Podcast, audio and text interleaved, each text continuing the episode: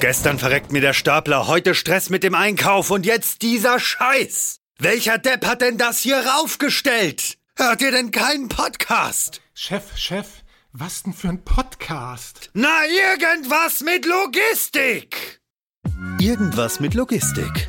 Der Podcast mit nicht immer ganz wissenschaftlichen Themen. Rund um die spannende Welt der Logistik. Präsentiert von Andreas, Jens und Thomas. Herzlich willkommen, liebe Logistikfreunde und Freundinnen, wie man so schön sagt, zur Folge 162, ähm, bei der wir wieder alte Freunde hier zu Gast haben. Man kann schon fast sagen, Dauerpodcaster. Vielleicht ist das auch die stille, heimliche Übernahme unseres Podcasts. Ich weiß es noch nicht. Mal gucken, was dabei rauskommt. Auf jeden Fall habe ich erstmal Jörg bei mir. Grüß dich, Jörg. Moin Andreas, ja, wird ein knappes Rennen, ne? Also Christian von Vandeland hatten wir auch schon ein paar Mal dabei. Jetzt die Freunde von Sinars, müssen wir auswerten. Jetzt hast du es schon verraten. Sinars ist hier bei uns. Ähm, und zwar haben wir Dauerpodcaster und äh, Sprechtalent Wolfgang bei uns. Hi Wolfgang. Hi Andreas. Und ergänzend haben wir heute den Lennart dabei. Grüß dich, Lennart. Moin Andreas, hi. Lennart, für dich das erste Mal. Wir hatten dich schon ermahnt, dass du äh, unterlassen musst äh, zu tippen während der Aufnahme. Darum sind wir so freundlich und fangen mit dir an. Lennart, erzähl mal kurz, äh, wer du eigentlich bist und was du so machst. Und dann äh, machen wir das mit Wolfgang noch, um die Runde zu komplettieren. Und dann sprechen wir ein bisschen kurz noch über Senaris. Ja, sehr gerne. Vielen Dank. Ähm, ich freue mich hier zu sein. Ähm, ich bin, äh, wie Wolfgang auch, einer der Gründer von Senaris. Ähm, als CPO bin ich bei uns der Product Guy ähm, und verantworte die Bereiche entlang unserer Customer Journey, also vom Marketing und Sales äh, über das Produktteam, den Professional Service, wo wir unsere Rollout-Projekte machen, bis hin zu unserem Kundensupport. Sehr schön. Äh, Wolfgang, ergänz mal noch für alle, die dich trotz deiner zahlreichen Auftritte hier bei uns oder woanders äh, noch nicht kennen, sag noch kurz was zu dir. Ja, hi. Ja, mein Name ist Wolfgang, ich bin CEO von Synaos und war schon zweimal hier bis jetzt und jetzt das dritte Mal und freue mich sehr, wieder hier zu sein und ja, wird eine spannende Folge ganz anderer Inhalt diesmal. Ganz anderer Inhalt, äh, sonst wäre es ja auch langweilig. Ähm, für alle, die Synaris nicht kennen, ich sage immer, dass äh, ihr so Softwarekram macht, mit dem ihr ähm, das Lager schlauer macht. Und äh, angefangen habt ihr mit, mit fahrerlosen Transportsystemen und jetzt äh, weitet ihr das alles so ein bisschen aus. Aber bevor ich das äh, falsch zusammenfasse, Lennart, vielleicht magst du noch mal, äh, Wolfgang hat das ja schon dreimal gemacht, äh, zweimal, ähm, vielleicht magst du noch mal ganz kurz mit deinen Worten zusammenfassen, was ihr eigentlich macht. Ja, sehr gerne. Also wir bei Senaris äh, gestalten mit Software die Zukunft der Industrie und wie du gerade meintest, insbesondere der Intralogistik. Wir sind da einer der führenden Softwareanbieter in dem Bereich und bieten mit unserer Intralogistik-Management-Plattform äh, machen wir genau das, was du gerade gesagt hast. Wir verbinden sozusagen alle Transporteinheiten, also autonome Roboter, aber auch mobil gefahrene ähm, Flurförderfahrzeuge und die Menschen, die da unterwegs sind, ähm, auf einer Plattform gemeinsam mit den Toren, Ampeln, also den ganzen Shopfloor-Assets, die man halt benötigt in, in Legern und in Fabriken, äh, miteinander und steuern diese gemeinsam. Intralogistics Management Plattform. Das klingt erstmal ganz schön massiv. Plattform sowieso und Intralogistik Management.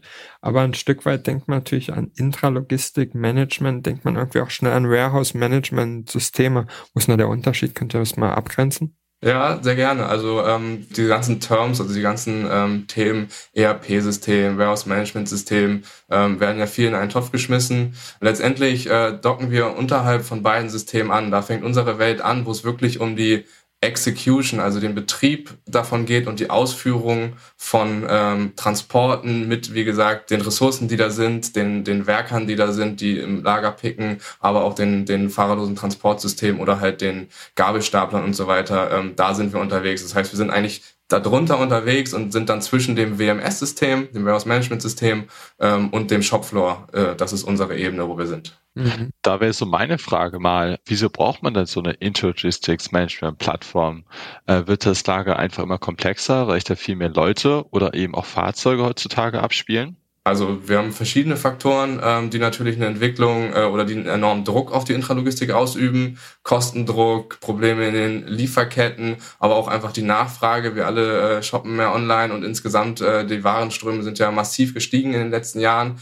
Und deswegen steigt natürlich ähm, der Druck, eine effiziente Intralogistik zu haben, weil viele Leute ähm, vergessen ja auch, dass wenn sie irgendwo was bestellen und dann irgendwie DHL sagt, okay, das Paket kommt jetzt äh, zwei Tage später an, dann denkt man, okay, ähm, ja, blöder Lieferant, der hier gerade äh, irgendwie gerade seinen Job nicht macht. Aber in der Regel ist es ja, dass es irgendwo entlang dieser Supply Chain in irgendeinem Lager, in irgendeiner Produktionsstelle Engpässe gibt. Und aus diesem Grund sind wir davon überzeugt, dass man eben eine, so eine Plattform für die Intralogistik braucht, die alles miteinander verbindet, um auf den Ressourcen, die da verfügbar sind, das Bestmögliche rauszuholen und im Endeffekt für den Endkunden somit den größten Mehrwert zu erschaffen die Intralogistik war lange Zeit, äh, ich nutze mal ein Wort, das hässliche Endline so ein bisschen, ja. Also da ist viel optimiert worden in der Supply Chain, ja, sowohl im Produktionsumfeld als auch im Warehouse-Umfeld viel quasi in den ganzen Outbound, Inbound-Logistik gemacht worden und dann geht's quasi ins Lager und dort ist ganz oft noch Papier, Excel,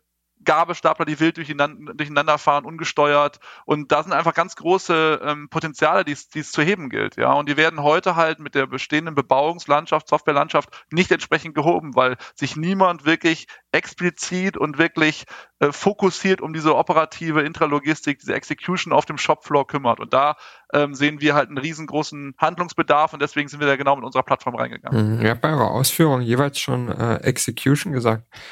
Es gibt ja auch Warehouse Execution Systeme. Ist das das dann, wo man die Intralogistik Management Plattform am besten unterbringen kann? Ich versuche immer noch das so ein bisschen einzuordnen. Oder glaubt ihr, dass es grundsätzlich noch ein ganz anderer Layer, den es vorher gar nicht gab in, in, in der Dimension?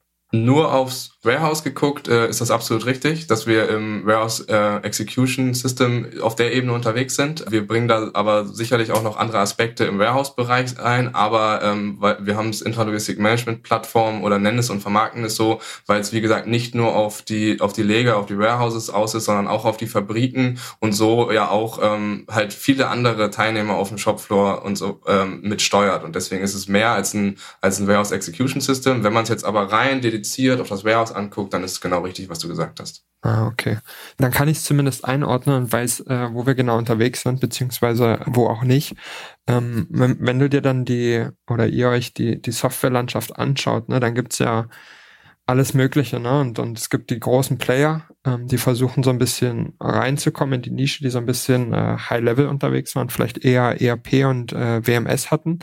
Und äh, dann gibt's die vielen kleinen Lösungen, die irgendwo dazwischen rumkrauchen und, und fleuchen.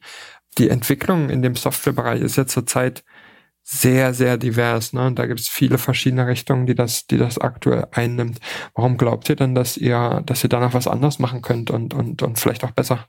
Also genau die die ganzen großen, ähm, die du meintest, die halt eher auf dem also High Level unterwegs sind, auf der ERP und WMS Ebene, die haben aus unserer Sicht nicht den Detailgrad, die man den man benötigt, um der gestiegenen Komplexität in der Abarbeitung und in der Execution von den Aufträgen ähm, und den Detailgrad haben sie nicht, um das halt effizient zu gestalten. Ähm, da geht es ja darum, dass wir auf Echtzeitbasiert äh, und künstlicher Intelligenz basierten Steuerungsansätzen, die sozusagen zu jedem Zeitpunkt guckt, was ist wirklich der reale Zustand auf dem Shopfloor. Da herrscht mhm. eine wahnsinnig hohe Dynamik und du planst einmal, du planst was für zehn Minuten und dieser Zustand, den du vorhersagst, dass es in zehn Minuten so ist, auf der Basis, wo du ja dann weiter planst, der wird so nicht eintreten. Und unser System System guckt quasi immer wieder aufgrund dieser Echtzeit- und der KI-basierten Steuerungsansätze, ist das, was ich vorhergesagt habe, ist es tatsächlich so eingetreten? Ist deswegen mein Plan, den ich gemacht habe, noch valide oder muss ich umplanen? Ist nicht was viel anderes angepasst an die neue Realität? Weil irgendjemand ist vor eine Kiste gegangen, ein Roboter hat mal nicht gemacht, was er sollte, ein Gabelstaplerfahrer hat mal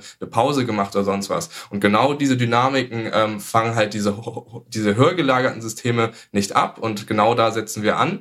Daneben gibt es, wie du sagtest, natürlich auch viele kleine spezialisierte ähm, Lösungen äh, von, von, von kleineren ähm, Marktteilnehmern, Marktbegleitern, die alle glaube ich, gut für ihren einzelnen Use Case sind. Wir sind aber davon überzeugt, dass ähm, es eine größere Lösung gibt, damit man eine gewisse Standardisierung unterhalb ERP und WMS-Level auch bekommt. Man kann halt, oder größere Kunden können ja auch nicht in jedem ihrer, äh, ihrer, ihrer, ihrer Produktionsstätten ein anderes System einführen, dann müssen die Menschen darauf neu trainiert werden, man mhm. muss die IT-Landschaft wieder neu gestalten und so weiter. Ähm, und deswegen sind wir davon überzeugt, dass es äh, ein größeres System braucht, was viele dieser Use Cases abdeckt und auch eine Standardisierung äh, mit mit sich bringt. Mhm. Genau, wenn ich da nochmal reinspringe, äh, unser System ist ja auch ähm, quasi von Technologie her sehr neu. Das heißt, es ist äh, cloud-basiert, es ist hochskalierbar auch in andere Dimensionen, als es heutige Anbieter können. Wir fahren ja zum Beispiel, das ist einer der Weltrekorde, den wir halten, wir fahren ja über 100 Fahrzeuge schon in einem extrem komplexen äh, Produktionsszenario über die VDA 5050, über diese standardisierte Schnittstelle, mit der man mobile Roboter, also AGVs und AMRs unterschiedlichster Hersteller ähm, steuern kann und was wir auch nutzen, um Gabelstapler, aber auch um andere Entities anzubinden, also die gleiche Schnittstelle. Und da äh, kommen wir in eine ganz andere Größenordnung, ja. Und da sind wir ganz anders aufgestellt, zum einen über Standorte zu skalieren, zum anderen in der Größenordnung zu skalieren, aber auch, wie Lennart schon gesagt hat, einfach zu optimieren und einfache Prozesse einzuführen, die äh, von, von Mitarbeitern über eine sehr ja, nutzerfreundliche Oberfläche auch gut be, ähm, bedient werden können. Also wir versuchen da schon wirklich den Standard auf ein neues Niveau zu heben und bringen dann wirklich auch viele technische Innovationen mit. Und das gibt es für unser Verständnis heute so nicht im Markt. Hm. Aber was, was genau macht man? Also warum, ich hatte jetzt verstanden, dass die, insbesondere die Echtzeitanalyse, das eins der, der, der Kernvorteile ist, die er, die er mitbringt. Was genau hindert denn jemanden daran, dass das in Echtzeit zu machen? Warum hat man das in der Vergangenheit immer, wie du gesagt hattest, Leonard, mit diesen zehn Minuten Verzögerung vielleicht gemacht oder so? Wo ist denn da der Unterschied? Ist das äh, Rechenkapazität oder ist die Komplexität der Rechenausführung anders? Oder irgendwie muss man das ja dann erreichen, dass man das hinbekommt? Ja, ich glaube, das ist ein ähm, ziemlicher Mix aus, aus, den, aus den Themen, die du gerade gesagt hast. Ähm, natürlich ist es so, dass, wie Wolfgang gerade auch äh, äh, ausgeführt hat, durch unseren technologischen Ansatz, ähm, sehr modern, cloudbasiert, kann man natürlich andere Rechenkapazitäten für die Algorithmen, die das lösen, zu, äh, heranziehen. Und das ist natürlich ein Thema, dass das vielleicht in der Vergangenheit ähm, auch noch nicht so weit war, dass man das nicht konnte oder es nur zu sehr hohen Kosten diese, diese, diese Rechenkapazität nehmen konnte. Auf der anderen anderen Seite ist der Druck einfach immens gestiegen, den die Betreiber von Fabriken und, und, und, und, und Warehouses haben, um die Intralogistik effizient zu machen, weil Ressourcen sind knapp, äh, Mitarbeiter zu finden ist schwierig. Autonome Systeme sind ja auch jetzt nicht äh, ganz günstig, da gibt es ja große Schwankungen, aber es ist einfach ein Invest und da versucht man jetzt natürlich, so gut es geht, natürlich den Invest gering zu halten und ähm, aus den Ressourcen das Beste rauszuholen. Und dieser Druck, dieser Kostendruck, der auch da ist, führt natürlich dahin, dass man ähm, besser optimieren möchte. Und ähm, da kommt kommt das halt her. Und alte Systeme oder Systeme, die halt zehn Minuten in die Zukunft geplant haben, die akzeptieren halt, dass es äh, Abweichungen gibt und die muss dann vor allen Dingen der, der Faktor Mensch ausgleichen. Bei autonomen Systemen gibt es diesen Faktor Mensch häufig nicht. Das heißt, wenn es eine Planabweichung gibt, muss das übergeordnete System reagieren. Und das ist auch noch ein weiterer Grund, warum wir das eben auch in unserem System äh, haben, dass wir diese Optimierung haben, die, die sofort gegensteuert, weil wir nicht davon ausgehen, dass eben dieser Faktor Mensch immer da ist, um dann Notfallprozesse einzuleiten oder halt gegenzusteuern steuern. Ja, und da, man muss sagen, da findet jetzt gerade auch wirklich ein, ein, Wechsel im Mindset wirklich statt. Ja, also in der Vergangenheit wurde äh, Komplexität immer als sehr negativ gesehen, aber die vielen Daten, die dahinter gestanden haben, hat man nicht wirklich genutzt. Und da kommt man jetzt mit über diese Technologien, die Lennart ja gerade schon erwähnt hat, Cloud und äh, Künstliche Intelligenz, also ähm, mathematische Optimierung zum Beispiel, die wir nutzen, kommen wir jetzt in eine Situation, wo wir die nutzen können. Ja, und das verbinden wir halt einfach mit dieser Plattform, die auf Standards basiert, die eine Professionalisierung auch ähm, in den Projekten erlaubt, wo arbeitsteilig gearbeitet werden kann, wo sich die einzelnen Player auf das konzentrieren können, was sie wirklich stark macht, nämlich den, den Integrator auf das Integrieren, die Hardwarehersteller auf die Hardware bereitstellen und den Softwareanbieter auf die Software und nicht alles Kuddelmuddel durcheinander und wirklich dort auch alles, was auf dem, auf dem Shopfloor ist, auch reinbringt. Ja, also im Warehouse zum Beispiel steuern wir das Hochregallager, steuern wir Blocklager, steuern wir die Conveyor Belts, steuern wir die Picker, alles integriert mit einer modernen Infrastruktur. Das macht wirklich den großen Unterschied und das macht es, das ist erst jetzt in den letzten Jahren möglich geworden und das, der Kunden brauchen das jetzt, um den nächsten Schritt der, ja, Effizienz und Effektivität auch wirklich zu gehen. Ich finde das auch sehr, sehr spannend, weil ähm, häufig hast du natürlich Systeme, die eins und beiden können. Entweder das manuelle, äh, eben durch die Leitstandsfunktion etc., eben auch durch sehr, sehr gute MDE-Dialoge äh, und auch Zonenpicking und so weiter und so fort. Und da ist natürlich auch Systeme, die sehr gut automatisieren können. Zum Beispiel Warehouse Control Systems äh, und so weiter. Aber gerade Interoperabilität zwischen eben FTS und eben auch den Operatoren auf dem Shopfloor, das ist das, wo es wirklich interessant wird. Und es bringt ja vermutlich auch nichts, wenn du dann deine FTS dahin baust, aber du ähm, verlierst dann 20 Prozent in, in, der Effizienz von den Pickern. Und ich denke, das ist auch der große Unterschied, wo ihr euch auch unterscheidet. Ja, genau. Also, dass wir über alle Transporten, die eigentlich, äh, über alle Transporteinheiten, die da unten unterwegs sind oder die, die da unterwegs sein können auf dem Shopfloor, dass wir genau auch diese Interoperabilität zwischen diesen Systemen machen und auch wirklich einfach nur fähigkeitsbasiert dann entscheiden, wer ist denn jetzt am besten geeignet, das zu machen, weil ähm, häufig wird ja auch äh, in, in solchen Installationen heute wird ja gesagt, okay, ich kann schon äh, autonome mobile Roboter und äh, normale Flurförderfahrzeuge in der gleichen Halle betreiben, aber dann muss das eine in der linken müssen die eine in der linken Hälfte der Halle fahren und die anderen in der rechten Hälfte und es darf bloß nicht sich überschneiden. Und das ist genau das, äh, wo natürlich auch Effizienzen verloren gehen, weil theoretisch haben können alle in der ganzen Halle Jobs Jobs äh, ausführen und wenn die Optimierung holistisch ist, so wie sie unsere ist, dann kannst du natürlich noch mehr aus den bestehenden Ressourcen rausholen und das ist genau das, was wir tun. Wir unser, unser Zielbild, da sind wir noch mit allen mit allen Einheiten gemeinsam sind wir noch nicht ganz da, aber das ist auch die Entwicklung, die wir gehen. Aber wir können schon sehr integriert alle Ressourcen nutzen, ähm, um eben halt keine Inseln oder keine Silos innerhalb einer Fabrik oder eines Lagers ähm, zu benötigen. Mhm. Das ist ja vermutlich auch der größte Treiber der Komplexität, oder? Weil ein Roboter, den kann ich ja steuern, den kann ich auf ein äh, Nanomillimeter wahrscheinlich steuern.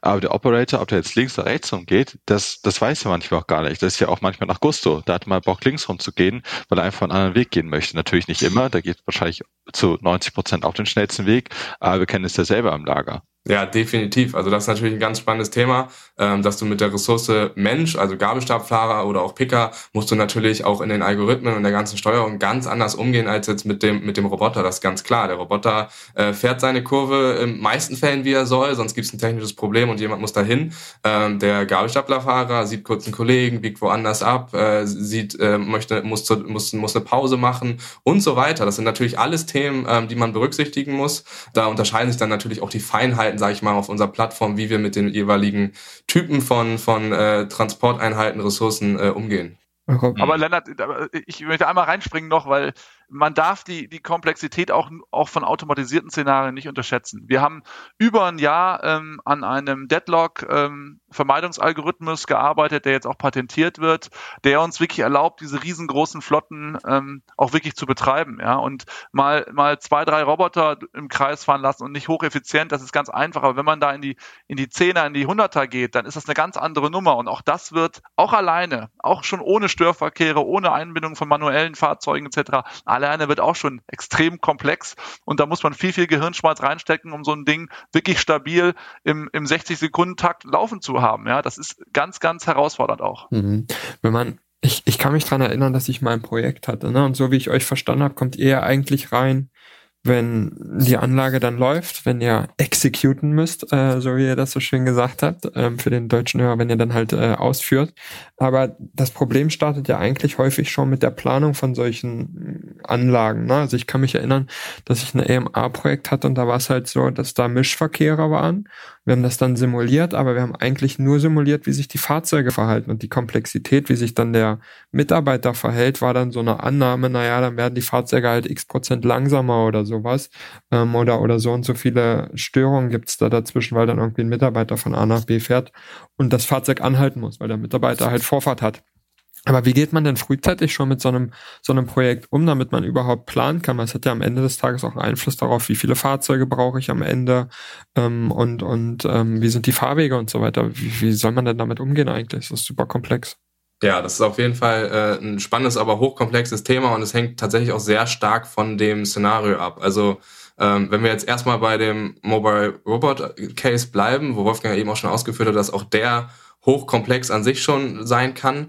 Da kann man simulieren, wie du gerade meintest. Da gibt es ja entweder äh, unabhängige Tools. Ähm, mit unserer äh, Plattform kann man auch simulieren. Also man kann das ganze System simulativ aufsetzen und kann dann sozusagen sehr, sehr realitätstreu ähm, kann man auch schon da Datenanalysen machen und Simulationen machen, dass man sieht, wo man rauskommt. In dem Moment, den, den du gerade auch angesprochen hast, wo natürlich weitere Teilnehmer hinkommen, die, die, die quasi eine höhere Unsicherheit haben oder halt eine höhere Freiheit haben, die Menschen ähm, kannst kannst du ja nicht ganz vorhersehen. Ja. Da muss man dann auf gängige Methoden, MTM-Methoden und so weiter in der Prozessplanung und sowas natürlich äh, zurückgreifen. Und äh, dann äh, ist es auch so, dass es da ähm, unseres Wissens nach auch jetzt noch nicht die, die, das Standardvorgehen gibt oder auch das bewährte Vorgehen. Ich glaube, jeder versucht dann ähm, diese Themen miteinander zu verbandeln, versucht dann quasi zum Beispiel in die Simulation äh, quasi weitere Teilnehmer wie Menschen oder Gabelstaplerfahrer äh, mit, mit einzubinden und belegt die dann einfach mit einer gewissen, mit einer gewissen Unsicherheit Unsicherheit und mit quasi ja Straffaktoren, sage ich mal, die dann irgendwelche äh, Prozesszeiten und sowas beeinflussen. Dadurch kommt man, glaube ich, schon, und ist unsere Erfahrung, zu guten Ergebnissen, die einem dann genau sagen, okay, ich brauche so und so viele ähm, Transporteinheiten, ich brauche so und so, so und so muss ich mein Verkehrsnetz gestalten und so weiter. Aber das ist dann natürlich auch ein teilweise iterativer Prozess, wo man dann ähm, auch gerade in der Simulation erstmal einen Run macht, dann guckt, wo man rauskommt, dann die Parameter gerade für die manuellen äh, Verkehrsteilnehmer dann nochmal ändert, um zu gucken, äh, wie sensitiv ist das Ganze und so. Aber dadurch kann man sich dann annähern und bekommt man dann auch eine Lösung, mit der man weiterarbeiten kann. Und wir, aber was wir machen ist, wir gehen jetzt viel aktiver noch in diesen Bereich rein, den du gerade beschrieben hast, weil wir genau das, was du gesagt hast, auch gemerkt haben, dass natürlich unsere Software extrem viele Lösungen bietet und extrem hohe ja, Effizienzen generieren kann, aber es natürlich wichtig ist, da die Potenziale auch wirklich auszuschützen und die richtig einzusetzen. Und deswegen haben wir ganz viele Anfragen ähm, bezüglich einer Planung oder einer Ausgestaltung oder nach einer Beratung, wie man das machen kann. Und das ist ein Bereich, den wir jetzt stärker abdecken, weil wir einfach den den Bedarf vom Kunden da extrem sehen. Hm. Das ist halt das Ding, ne? Du, du, du, du, du hast natürlich den Vorteil, wenn du irgendwo reinkommst und sagst, okay, wir haben ja irgendwie Fahrzeuge und, und Interoperabilität, schwieriges Wort. Aber am Ende des Tages muss das ja auch jemand planen. Und wenn derjenige, der das plant, ähm, nicht die gleichen Grundlagen hat, dann kommen da halt ganz andere Ergebnisse raus als, als eigentlich in der Realität. Also ich empfand das als sehr, sehr kompliziert und, und schwierig und sehr, sehr annahmenbasiert, dann davon auszugehen, wie sich die Mitarbeiter verhalten werden und so weiter. Du hast gesagt, Lennart, ähm, klar gibt es da irgendwie so Standardprozedere, die man, die man versucht einzuhalten und sagt, okay, erfahrungsgemäß ist das so und so und so viel Prozent rechnet man vielleicht mal noch Sicherheit auf. Aber am Ende des Tages ist das alles noch ein bisschen ungenau, ne? Und man geht da manchmal mit seinem Bauchgefühl in das Projekt und sagt, na, hoffentlich äh, passiert das dann auch so. Ähm, klar, mit der Vielzahl an Projekten wird es dann irgendwie genauer und so weiter. Ähm, aber am Ende des Tages ist dieser ganze Bereich ja ein Stück weit auch noch in den Kinderschuhen, oder? Also ich würde jetzt nicht sagen, dass das der Lagerbereich ist, wo man sagt, äh, ja, da ist eigentlich alles gesettelt und, und man weiß, was da passiert. Ja, definitiv ist das so. Was da vielleicht noch ein Faktor, der da ähm, zugutekommt, ist aus unserer Erfahrung, und das ist, glaube ich, auch so das gängige Vorgehen am Markt, ist ja, dass die Kunden oder die Endanwender in der Intralogistik, die Betreiber, ähm, die Projekte häufig ja auch hochfahren, also, also ein Ramp-up drin haben. Das heißt, sie fangen an und sie haben eine Planung und die Planung ist auch auf das große Szenario ausgelegt und dann führen sie erstmal ein paar Systeme ein oder in einer gewissen Zone und dann haben, hat man quasi einen Plan, wie man dann weitergeht, wie man das Ganze ausweitet. Und letztendlich ist genau richtig. Du hast eine, in der Simulation, in der Planung hast du eine Unsicherheit. Die kannst du dann, glaube ich, ähm, erlebst du sie erst, wenn du dann wirklich live bist, wenn du die ersten Schritte gegangen bist. Und dann musst du, glaube ich, auch diese Flexibilität in, innerhalb der Ramp-Up-Phase haben, ähm, dass du halt weißt, okay, ich brauche jetzt vielleicht doch ein Gerät mehr oder ich brauche jetzt zwei Geräte weniger oder ich muss diesen kleinen, diese, diese, diesen Weg nochmal anders gestalten. Das ist genau das, ähm, wo es dann auch darauf, darauf ankommt und wo wir natürlich jetzt auch über mehrere Projekte ein bisschen Erfahrung gesammelt haben, wo die Kunden Erfahrung gesammelt haben und wo man dann die Köpfe zusammen steckt, um dann dieses System während des Ramp-Ups halt zu optimieren und dann auch wirklich äh, gut zum Laufen zu bekommen. ist halt auch super, super herausfordernd für den Hardware-Bereitstellenden. Ne? Also der, der plant dann irgendwie, okay, wir machen das gemäß Simulation von XYZ, egal ob jetzt äh, ihr oder irgendeine neutrale Institution oder der Hardware-Hersteller Hersteller selber, der plant dann halt mit X Fahrzeugen und stellt fest, ah, wir brauchen irgendwie noch äh, zwei, drei mehr ähm, ist dann natürlich auch immer eine Frage, wie, wie ähm, gut ist die Supply Chain des Herstellers und wie viel Puffer haben die in solchen Projekten. Also ich weiß nicht, wie so ein Hersteller das plant, aber wahrscheinlich müssen die ja davon ausgehen, dass äh, plus x Prozent Fahrzeuge vielleicht dazukommen, damit man das Projekt schnellstmöglich äh, ans Laufen bekommt. Ja, also ich definitiv ist das so. Ich glaube aber, dass die Hersteller dieses dieses dieses Geschäft auch mit den kennen und da ich glaube die Verträge dementsprechend auch so gestrickt sind. Natürlich Supply Chain ist da eine große Herausforderung. Ich glaube, das bekommen wir alle mit ähm, dass sich da äh, ähm, ja, Lieferzeiten verzögern und so. Ähm, aber dass das jetzt also auch in, dem, in, in einem Maßstab sozusagen noch zusätzliche Fahrzeuge notwendig waren, die dann irgendwie äh, zum Risiko geführt haben oder zu einer ganz großen Verzögerung geführt haben, haben wir jetzt so noch nicht erlebt. Mhm. Das ist erstmal positiv. Ähm, wir hatten vorhin so ein bisschen über, über Standards gesprochen und er hatte doch gesagt, dass ihr, ihr das natürlich über, über Standardkommunikation macht und ihr auch versucht, euer System weitestgehend zu standardisieren. Standard ist immer so ein lustiges Wort, weil jeder ja seinen eigenen Standard irgendwo definiert und dann äh, ist immer die Frage, ist das jetzt ein Standard ähm, oder nicht? Ähm, aber wir haben auch in dem Zuge auch äh, die, die allseits beliebte oder nicht beliebte VDA 5050 gehört. Wir haben darüber, Ganz genau. wir haben darüber auch schon ein paar Mal gesprochen, äh, kann ich mich erinnern, Wolfgang, in, in den anderen Episoden. Ähm, wie hat sich denn euer, euer Bild darauf vielleicht ähm, auch verändert? Ich glaube, das letzte Mal haben wir vor über einem halben Jahr gesprochen. Ist es eher positiver geworden? Seht ihr, dass da, dass da mehr passiert in, in Richtung der Standardschnittstelle? Am Ende hat das Ding ja auch Risiken beziehungsweise Probleme, die es mit sich bringt, ne? Aber welche, also das müssen wir gleich mal drüber sprechen, welche Risiken und Probleme du jetzt genau siehst. Aber was wir auf jeden Fall sehen, ist, dass sich diese mal Schnittstelle weiterentwickelt. Und das heißt weiterentwickelt in der Verbreitung im Markt ja, das heißt, äh, wir sehen zunehmend äh, mehr Projekte, wo das einfach gesetzt ist. Also ich wüsste jetzt auch keinen Auto-OEM zum Beispiel mehr, der ohne VDA 5050 ausschreibt. Auch die ganzen Tier Ones machen das eigentlich nicht mehr, weil das das Einfachste ist, was man eigentlich machen kann. Einfach in die Ausschreibung VDA 5050 reinschreiben und hast du den Standard, dann bist du schon mal gesettelt für die nächsten Jahre, weil wenn du dann irgendwas einführst, um das zentral zu steuern, dann hast du schon mal die Voraussetzungen der Hardware. Das ist ganz, ganz wichtig. Wir, bei uns wächst die VDA 5050 stetig ähm, dahingehend, dass wir mehr und mehr Hardwarehersteller haben, die wir quasi äh, über die schon steuern. Wir, wir reden jetzt schon über über 27 Hardwarehersteller, die wir die wir ähm, geonboardet haben oder im Onboarding sind. Davon ist nur ein Teil offiziell. Wir haben ja schon teilweise über diese, diese Hardwarehersteller gesprochen. Also das ist ein, ein, ein Punkt, was da wächst. Und die VDA 5050 an sich entwickelt sich auch weiter. Ja, also es gibt ja verschiedenste Versionen. Ähm, Jetzt kommt bald eine 2.0, dann wird es etwas mit wohl Karten-Updates auch noch mehr standardisiert äh, äh, sind, kommen. Also das wird auch fortlaufend weiterentwickelt und deswegen sehe ich eigentlich die Gefahr und das Risiko dieser Schnittstelle ähm, als nicht so hoch. Deswegen würde mich sehr interessieren, wie, äh, was du da als Risiko oder Gefahr siehst. Ja. Ich glaube, Andreas hat da einfach mal was gedroppt. Ähm, mhm. und, Wir wollten äh, triggern. Ne? genau, genau. das, das, was wir aber auch sehr gerne machen. Mich würde mal interessieren, weil wir haben auch sehr, sehr viele Hörer, die sich natürlich nicht Tag für Tag mit der, mit der Schnittstelle beschäftigen. Kannst du da so ein bisschen die Entwicklung äh, aufzeigen, was sich äh, verbessert und ja. wo es eben auch noch Potenziale gibt, deiner Meinung nach?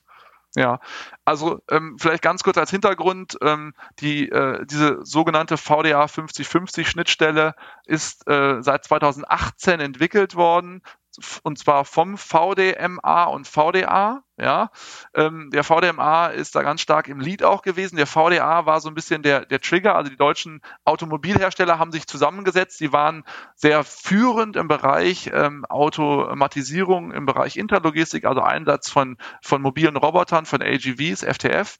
Ähm, und die haben gemerkt, wir kriegen jetzt hier einen Zoo auf dem Shopfloor, ähm, der ist nicht mehr zu beherrschen. Ja, da waren ja schon ganz früh Flotten von 40, 100 Fahrzeugen im Gespräch und die haben gemerkt, ähm, wir kommen da in eine Welt, die ist, das ist ist einfach ein Zoo ja, da kriegen wir nichts mehr zusammen, die können alle nicht miteinander sprechen, die können nicht auf den gleichen Wegen fahren. Und wir kommen hier in eine Welt, wo wir nur lokale Optima haben, ja, wo wir nur, der eine macht diesen Bandabschnitt, der andere macht den Bandabschnitt, aber da kann kein Roboter von dem einen in den anderen Bereich fahren, weil sie sonst Patsch ineinander fahren.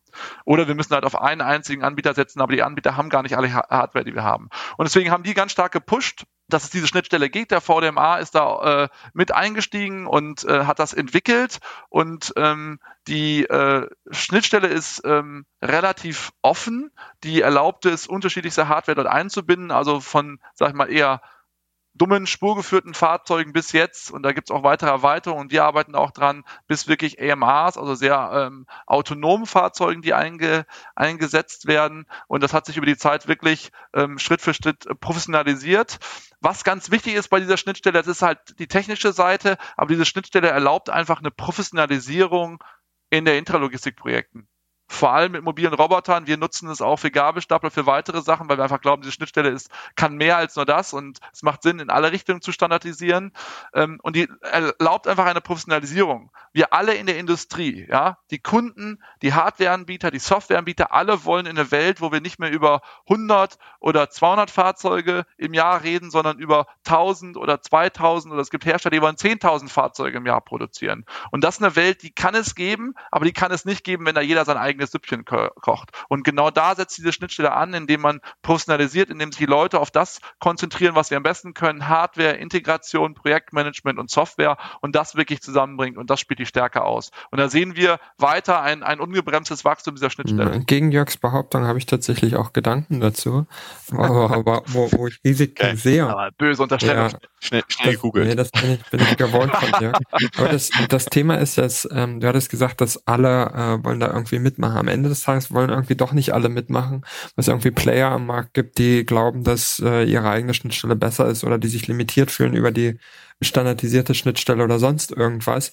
Das Ding ist ja, wenn ich mich äh, insbesondere jetzt aktuell vielleicht schon für einen Hersteller entscheide, weil der passt irgendwie super gut zu mir, der ist aber nicht VDA 5050 kompatibel. Und jetzt stelle ich fest in einem anderen Prozess, so wie das ja oft in AMA-Projekten ist oder im fahrlosen Transportsystem, ähm, ist es ja oft so, dass ähm, man erstmal anfängt mit einem Prozess und dann hangelt man sich da durch. Iterativer Prozess, findet raus, ah ja, irgendwie mag ich die Technologie, mobile Roboter sind cool, vielleicht habe ich noch einen anderen Prozess.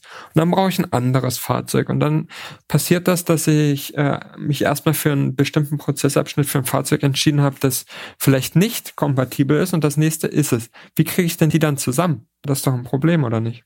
Ja, also natürlich äh, ist das ist das ein, ein, ein Thema. Ich meine, letztendlich hat man wäre es natürlich schön gewesen, wenn man sich von vornherein äh, heute in der Auswahl dann auf die VDA 5050 darauf, darauf schaut. Ähm, aber das ist jetzt natürlich auch kein Thema, was nicht äh, lösbar ist. Also letztendlich äh, kann man natürlich mit dem, mit dem Hardwarehersteller sprechen, ob er jetzt in der Zwischenzeit äh, seine, seine ähm, Software auf dem Gerät erweitert hat, ob er VDA 5050 äh, fähig ist oder ob er ob er, ob er da mal hinkommt äh, oder wann so sein Plan ist. Und auf der anderen Seite kann man natürlich auch mit dem übergeordneten Software-Systemanbieter ähm, kann man natürlich auch sprechen. Also bei uns ist es auch so, dieses Thema kennen wir natürlich und ähm, wenn es der, der Use Case der, der richtige ist und wenn das Potenzial dahinter das richtige ist, dann sind wir natürlich auch äh, nicht äh, VDA 5050 only. Also wir sind jetzt ja auch nicht der VDMA äh, oder, oder der VDA, der sagt, okay, das ist die VDA 5050 oder nicht, sondern ähm, da kann man dann auch häufig in relativ relativ kurzer Zeit Konnektoren, Adapter ähm, ähm, bauen für diesen für diesen Use Case spezifisch, die dann eben die äh, Übersetzung, sage ich mal, zwischen dem nicht VDA 5050 sprechenden Gerät und der übergeordneten Leitsteuerung machen. Das ist aber, muss einem bewusst sein, ist natürlich ein Aufwand und auch ein Thema, was dann nicht skaliert. Mhm. Und das ist genau das Thema, was Wolfgang auch anspricht. Das kann man in der heutigen Zeit absolut machen, aber es skaliert halt nicht auf die Breite und es skaliert vor allem nicht, wenn wir über die Stückzahlen sprechen, die gerade genannt wurden. Und das genau das. Ich glaube, ähm, da muss jeder ähm, muss da halt ähm, zu beitragen. Ähm, es, ist, es werden sicherlich auch mehr Standards noch äh, über die Jahre kommen. In den USA entsteht ja auch was, das ist glaube ich auch auch bekannt. Ähm, und es ist ja aber auf jeden Fall besser, wenn es ein, zwei, drei, vier Standard gibt, als wenn es halt drei bis vierhundert äh, verschiedene Schnittstellen von jedem Hersteller gibt, wie es heute der Fall ist. Und da das ist eine Basis, auf der man dann skalieren kann, wenn es diese Standards Wenn diese Standards Genau, und wir sind aber jetzt, wir, wir, sind ja hier im deutschsprachigen Raum, das ist ja ein deutscher Podcast, ja. und ich kann nochmal, ja, na, ja. Danke, dass du uns daran erinnerst. naja, aber ich will mal sagen, und hier gibt es wirklich diesen dominanten Standard. Und ich kann jetzt wirklich nochmal nur dazu aufrufen, ich habe es ja vorhin schon getan, an alle, die da draußen zuhören, ja, wenn ihr vor einer Entscheidung steht, ja, sowas zu machen, schreibt diese VDA 5050 da rein. Das kostet euch keine 5 Euro mehr, ja, und ihr seid einfach äh, da, im, im Setting dazu aufgestellt, dass ihr, dass ihr später das sehr, sehr einfach quasi gesamtheitlich ähm, aufsetzen könnt. Ja, das, das ist total wichtig und äh, ich glaube, das ist wirklich der zentrale Punkt, weil ähm, so bestehende Flotten, da kann man viel machen, aber am einfachsten ist immer, wenn der Standard halt da mhm. ist. Ihr hattet, ihr hattet vorhin mal erwähnt, dass es ja ähm, oft auch der Gedankengang ist, dass ihr eure Software über verschiedene Standorte äh, drüber setzt. Wenn wir jetzt gerade, ihr hattet auch das Beispiel ähm, der Automotive-Branche angeführt, da kommt ja auch ein Stück weit ähm, initial früher her. Aber wie ist denn das? Wie macht man das eigentlich, wenn man jetzt beispielsweise einen Standort in Deutschland hat und einen Standort in den USA?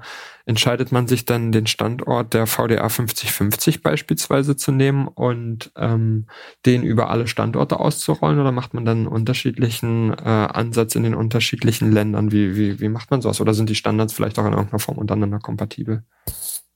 Ja, also ähm, wir haben genau solche Beispiele und das ist kundenabhängig, weil letztendlich ist das ja auch eine, eine Frage, ähm, wie der Kunde das strategisch ähm, sieht, also der Großkonzern, der genau das, das hat.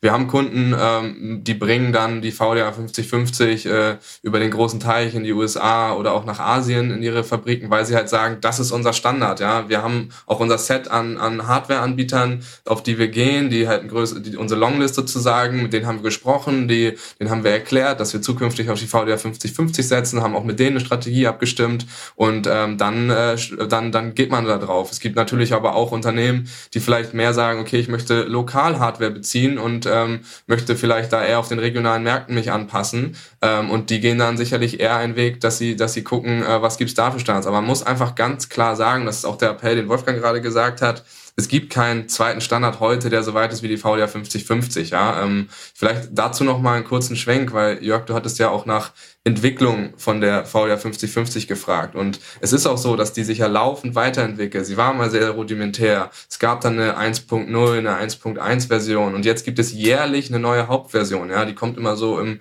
Q1, Q2 ist immer angepeilt, kommt sie raus mit großen Änderungen. Jetzt bald ist das Kartenthema wird ganz neu angegangen und so weiter. Wie Wolfgang sagte, ist eine AMA, also von intelligenteren äh, fahrerlosen Transportsystemen ist da äh, die Integration auch mit mit auf auf auf auf den Tisch und wird damit eingeführt. Und und das ist natürlich so die Sache, ähm, da ist wirklich eine, eine, eine, ein guter Prozess im Gange, eine, eine, eine Schnittstelle, die auch wirklich schon produktiv genutzt wird. Das ist ja auch manchmal so ein bisschen das Thema, das äh, proklamiert wird, so nach dem Motto, ja, es ist noch so ein bisschen äh, Lab-Charakter oder in Kinderschuhen.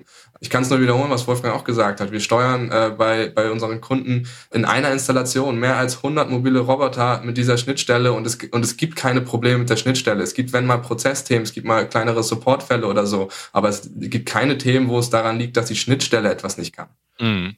Ich finde es super spannend, weil eben die Schnittstelle sehr, sehr kollaborativ entwickelt wird, ähm, zumindest aus der ähm, Außenperspektive, wenn man nicht daran mitarbeitet und das wirklich auch eben Inhalte aus der Praxis mitnimmt und dann eben eingearbeitet wird. Das könnte vielleicht auch eine Blaupause eben für andere Schnittstellen sein, die ja oder für andere Standardisierung sein, wo es ja häufig eben auch noch fehlt in der Intralogistik. Kannst du da nochmal ein bisschen äh, genau erklären, was du damit meinst? Also äh, die, die VDA 5050 wird ja relativ kollaborativ entwickelt. Das heißt von äh, mehreren Organisationen, eben auch von sehr viel Input aus der Praxis, was man so von der Außenperspektive eben auch wahrnimmt. An anderen Punkten, wenn man gerade über Teilflussrechner eher in der Automatisierung spricht, von automatisierten Gewerken spricht, hat man auch keinerlei ähm, Standardisierung in Schnittstellen oder relativ wenig Standardisierung in Schnittstellen. Da nutzt jeder seine eigenen technischen Protokolle etc. Und da ist sehr, sehr schwierig, da häufig am bestehenden System auch schon anzudocken und da ist eben nicht so agnostisch, wie man es vielleicht auch im AMA-Bereich oder generell im FTS-Bereich auch gerade sieht, äh, wo man auch relativ etwas jüngeres Feld hat und das da auch gerade richtig machen könnte. Ja, absolut, absolut richtig. Also das ist sicherlich auch etwas, ich meine, die, die ganze ähm, mobile Roboterbranche kommt ja auch genau daher, was du gerade gesagt hast, im Vergleich zum, zum Warehouse oder so, wo jeder ähm, seine eigene äh, Automatisierungstechnik gemacht hat und sich irgendwie eigene Schnittstelle, technisch, aber auch semantisch eigene Sachen überlegt hat. Ähm, da stand ja vor dem Start dieser Entwicklung 2018 auch die Mobile Robot äh, Branche, das ist ja ganz klar. Und ähm, letztendlich hat die Branche durch den Druck von der Automobilindustrie oder den Wunsch der Automobilindustrie, den Wolfgang erwähnt hat, hat sich entschieden, diesen Weg zu gehen. Und wir halten den als einen sehr kooperativen. Ich meine, wir sind alle daran interessiert, die daran mitarbeiten, dass dieses Thema äh, Mobile Robotik Fuß fasst. Und ich glaube, das ist genau auch das, was uns vereint auf dieser Schnittstelle und warum da auch so viele Unternehmen daran glauben und äh, das so auf den richtigen Weg gesetzt haben. Und das ist auf jeden Fall ein sehr moderner Ansatz und äh, kann auf jeden Fall auch eine Blaupause sein für andere Bereiche. Und ähm, um mal den amerikanischen äh, Ansatz vielleicht äh, kurz kurz reinzuholen, die machen das ja auch ähnlich. Da gibt's ja auch so eine Association, die das die das treibt und so weiter. Also es wurde auch äh, kann man sagen, schon zum gewissen Grad als Blaupause in den USA verwendet. Mhm. Wenn ihr, du hattest, du hattest vorhin erwähnt, dass ihr die, die Schnittstelle auch für andere Fahrzeuge nutzt, beispielsweise für Gabelstapler und so weiter, ne? Ähm, wo ist denn da die Herausforderung eigentlich, so einen Gabelstapler mit einzuplanen oder, oder zu steuern technisch? Ich glaube, ihr habt ja einmal das Device, das ihr auf den Stapler werft und sagt, du bist jetzt, äh, du gibst uns jetzt Daten. Ähm, aber wie genau funktioniert denn das eigentlich? Vielleicht könnt ihr das noch ein bisschen eruieren und wir da ein bisschen kurz einsteigen. Ja, die Herausforderung ähm, bei, bei manuellen Transportfahrzeugen ist natürlich, dass man die Position erstmal per se nicht kennt. Also man, man kennt das ja aus klassischen Gabelstapler Leitsystem. Da wird quasi nur getrackt. Das heißt, in dem Moment, wo der Gabelstaplerfahrer irgendwo ist äh, und was abliefert, scannt er äh, ein, ein, Platz ähm, im, im Lager und dann weiß man, er war da. Aber man weiß halt dann nicht, bis er das nächste Mal scannt, wo ist er denn jetzt? Mhm. Und das ist natürlich eine, eine Herausforderung. Ähm, wenn das Szenario so ist, dass man jetzt äh, keine Positionsdaten über diesen äh, Gabelstapler hat, also keine Echtzeit oder keine nahe Echtzeit Positionsdaten hat, dann äh, kann man da halt auf dieser Punkt-zu-Punkt-Basis kann man ihn planen, muss sicherlich aber in der Optimierung ein bisschen mehr Puffer einbauen, weil eben Wegzeiten und sowas eher unvorhersehbar sind und man auch nicht reagieren kann in der Zwischenzeit. Also man kann halt diese Echtzeitsteuerung, die ich ja vorhin schon erklärt habe, die wir haben, dass man halt immer guckt, okay, ist er noch on track oder gibt es eine Abweichung, dass ich umplanen muss? Das kann man dann nicht machen. Wenn man diesen Case auch hat, indem man nicht lokalisierte Gabelstapler hat und dann halt mobile Roboter oder andere Teilnehmer einbringt, dann muss man vor allem über die Infrastruktur arbeiten, um das zu planen. Also zum Beispiel über Ampeln, um den Ampelverkehr, äh, den Kreuzungsverkehr zu regeln, damit genau klar ist, wer darf jetzt fahren oder nicht. Ähm, Unsere Box, die du schon erwähnt hast, unsere Vehicle Localization, ist genau ein, ein äh, kamerabasiertes Sensor-Kit, was man retrofitten, also nachrüsten kann ähm, auf jegliche Art von Flurförderfahrzeugen. Man braucht sehr geringe Zeit, also 30 Minuten ist, glaube ich, gut veranschlagt, äh, ist, ist, ist das Teil montiert, man muss noch eine Stromversorgung machen und muss es halt in, ins, ins WLAN äh, reinbekommen und ähm, dann äh, bekommt man dadurch die Positionsdaten. Wenn man das hat, wenn man diesen Schritt hat, dass man halt äh, sekündlich oder sehr in sehr kleinen Abständen eine Live-Position bekommt, dann kann man mit Gabelstaplern jetzt erstmal in der Planung und auch in den ganzen Leitstandsthematik erstmal sehr, sehr ähnlich umgehen wie mit autonomen Systemen. Das Einzige, was, was dann anders ist, und das hat, hatten wir vorhin ja auch schon besprochen, ist vor allen Dingen die, die Unberechenbarkeit, sage ich mal, von dem mhm. Faktor Mensch, von dem Fahrer, der halt einfach mal links abbiegt oder einfach mal stehen bleibt oder einfach mal schneller fährt. Das ist etwas, was man natürlich dann noch ein bisschen anders berechnet. Wer hat denn da in aller Regel eigentlich Vorfahrt? Der, der Mitarbeiter, der unberechenbar ist oder das äh, berechenbare Fahrzeug gerade in so einer Softwareplanung? Wer die längere, wer die längere Gabel vorhat. ja, oder das, ja, wer, wer das massivere Fahrzeug hat. Das, äh, das ist tatsächlich auch kundenspezifisch, ja. Also ähm, natürlich, äh, eigentlich ist es der, der den dringendsten Auftrag hat, um ehrlich zu sein, wenn du in der voll in der vollen Integration bist.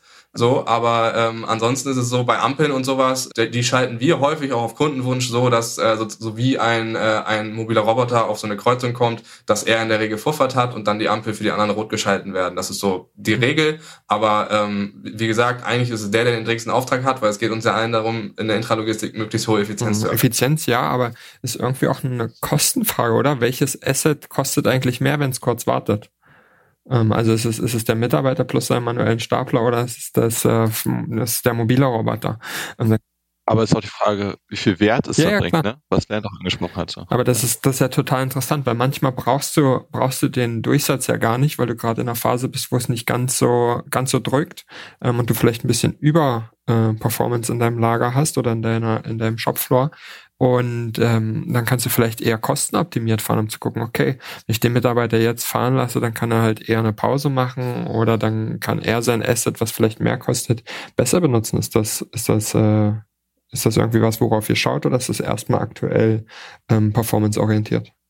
Also aktuell ist es definitiv, dass wir da äh, performanceorientiert sind. Ähm, letztendlich natürlich, ich glaube, da hast du absolut recht. Das ist ein Optimierungsthema, was man auch angehen könnte. Unseren Kunden geht es aber in der Regel darum, ähm, sie geht, denken halt mehr, okay, ich habe diese Ressourcen da, ja, ähm, und jetzt muss ich gucken, dass ich meine Kundenaufträge äh, möglichst gut gut erfülle und und das Maximale da raushole. Und da, aus der Denke kommen wir äh, oder kommen unsere Kunden heute häufig und deswegen steuern wir in der Regel auch so die Prozesse mhm. dann.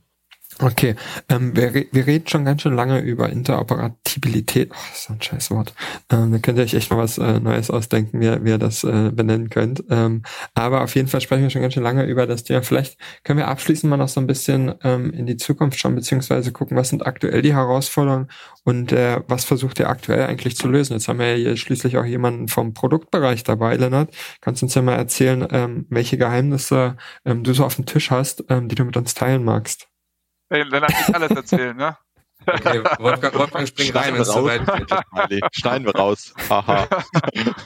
Also natürlich, ich meine, haben wir am Anfang auch besprochen, oder ich glaube, äh, Andreas, du meintest es ja auch, Intralogistik-Management-Plattform, relativ großes Thema. Und natürlich ist es auch ein Thema, äh, was uns auf der Produktseite äh, noch weiterhin beschäftigt, wo es immer noch weitere, äh, weitere Optimierungen gibt, weitere Erweiterungen gibt und so weiter. Wo wir jetzt gerade konkret dran sind, ist zum Beispiel, dass wir unser, unsere ganze Data Analytics, also die ganzen, dass wir, wir haben ja viele Daten, wir bekommen viele Daten, wir wissen, wo es wer lang gefahren und so weiter, dass wir da quasi noch mehr Insights draus generieren. Das heißt, ein äh, komplettes, wir, unser Statistics-Modul kommt ins nächste Release komplett nochmal mit rein, mit ganz neuen Statistiken, dass man quasi dem Betreiber einfach noch mehr an die Hand geben kann oder auch, dass er einfach Rohdaten sich exportieren kann und dann in Tableau, Excel oder in welchem Tool seiner Wahl auch immer er solche Sachen dann noch für sich analysieren kann. Das ist so jetzt Short-Term-Thema. Long-Term ist natürlich die vollständige Integration, dass du jegliche Transporteinheit da reinschmeißen kannst, in Anführungszeichen, in deine Halle, äh, um sie dann zu fahren äh, und zu steuern. Ähm, was auch noch ein ganz wichtiges Thema ist, und aus meiner Sicht passt das auch zu dem Interoperabilitätsthema, ist natürlich Integration. Ich glaube, jeder, der schon mal äh, intralogistische Projekte gemacht hat und gerade mit einem großen IT, größeren IT-Anteil, der weiß, dass das natürlich großes, große Schmerzen sind und auch Themen sind, also die Integration in Bestandssysteme, IT-Strukturen, dass das ein Thema ist. Das heißt, standardmäßige Integration zu ERP-Systemen, zu WMS-Systemen ist bei uns auch etwas, äh, was, was ganz klar drin steht. Dann, und äh, Wolfgang, das ist, glaube ich, so ein bisschen die Schatulle aufmachen, ähm, ist aber ähm, das Thema eigentlich, dass es, dass wir davon überzeugt sind, dass eine intralogistische Management-Plattform, die halt dafür da ist, die Leute und die Ressourcen, die da sind, immer die richtige Information zur richtigen Zeit zu geben, ähm, dass das eigentlich ein sogenanntes multimodales System sein muss. Das heißt, wir wollen nicht, dass jetzt so ein Leihstandmitarbeiter, wie es in der Automobilindustrie heute häufig der Fall ist, irgendwie acht Stunden vor so einem Monitor sitzen muss und da halt drauf gucken soll, sondern eigentlich soll der eingebunden sein, der soll Tätigkeiten machen können, der soll wertschöpfende Tätigkeiten auf dem Shopfloor machen können und der bekommt dann wie auch immer über seine Smartwatch, über seine, über sein Smartphone oder wie auch immer, bekommt er halt die Informationen, wenn er eingreifen soll, vom System automatisch geliefert und dafür natürlich auch Kommunikationskanäle zu schaffen oder auch Kommunikationskanäle zu nutzen, sei es eine Slack oder MS Teams Integration und all sowas. Das sind alles Themen, die bei uns äh, quasi jetzt mal längerfristig auch auf der Roadmap entstehen, um, wie gesagt, dieses Ökosystem, Intralogistik, Software und das Intralogistik abzurunden. Das ist so unser Ziel. Ja, ich will gleich mal ganz reinspringen, weil wir haben ja ganz viele Praktiker hier in dem Podcast, ja. Einfach mal, der Lennart hat jetzt ganz viele Themen gesagt, die sind auch super spannend und sehr richtig.